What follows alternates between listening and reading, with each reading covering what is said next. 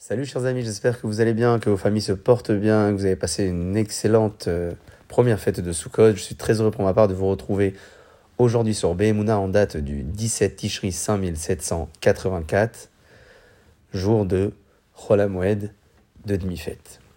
La Torah nous demande de se réjouir tout au long de la fête. Cette réjouissance dépend quelquefois des moyens de chacun et chacune d'entre nous, ou encore de notre caractère ou de nos habitudes. Une simra, une joie qui s'exprime donc différemment selon les uns et les autres.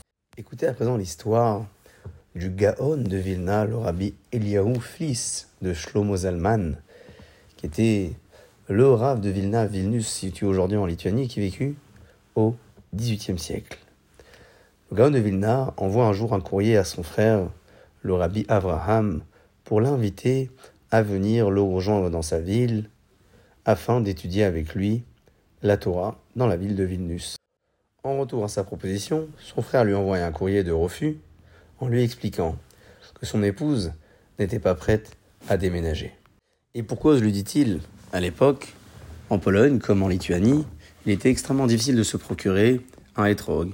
Il était donc d'usage d'envoyer une personne de la communauté dans des pays lointains afin de s'en procurer.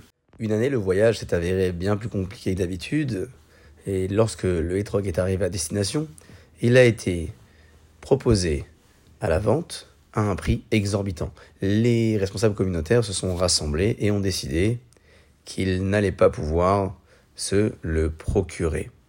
Suite à cela, lorsque le rabbi Abraham, frère du Gaon de Vilna, a entendu la décision de la communauté, il est parti raconter à son épouse avec beaucoup de que cette année, toute la ville n'allait pas pouvoir respecter la mitzvah du hétrog. Lorsque son épouse a entendu cela, elle a réagi en disant Mais comment est-ce possible de fêter Sukkot sans avoir de hétrog? Elle pense et elle propose à son mari de vendre la belle maison dans laquelle ils vivaient, une maison qu'ils avaient reçue donc en héritage, afin de pouvoir acheter ce hétrog. Le mari accepte, ils empruntent une somme correspondante au prix de la maison pour pouvoir se procurer le hétrog en l'attente de la vendre juste après la fête. Poursuit le rabbin Abraham dans sa lettre et raconte qu'à la suite de la fête de Sukkot, son épouse et lui-même ont bien vendu la maison pour pouvoir rembourser leurs dettes.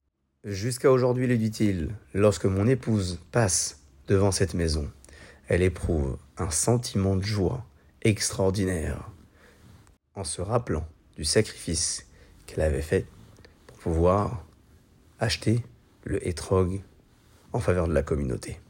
Cette joie-là, elle n'est pas prête à la perdre en quittant et en déménageant pour aller s'installer dans la ville de Vilna. À un autre niveau, la réjouissance s'exprime peut-être d'une manière un petit peu différente, que ce soit vis-à-vis d'une mitzvah, quelle qu'elle soit tout au long de l'année, ou encore pour celle de la fête de Sukkot et des Arba minimes. Sur ce, chers amis, je vous souhaite de passer une excellente journée pour vous et pour vos familles. Et je vous dis à très bientôt. Moi, Adim, les Simha.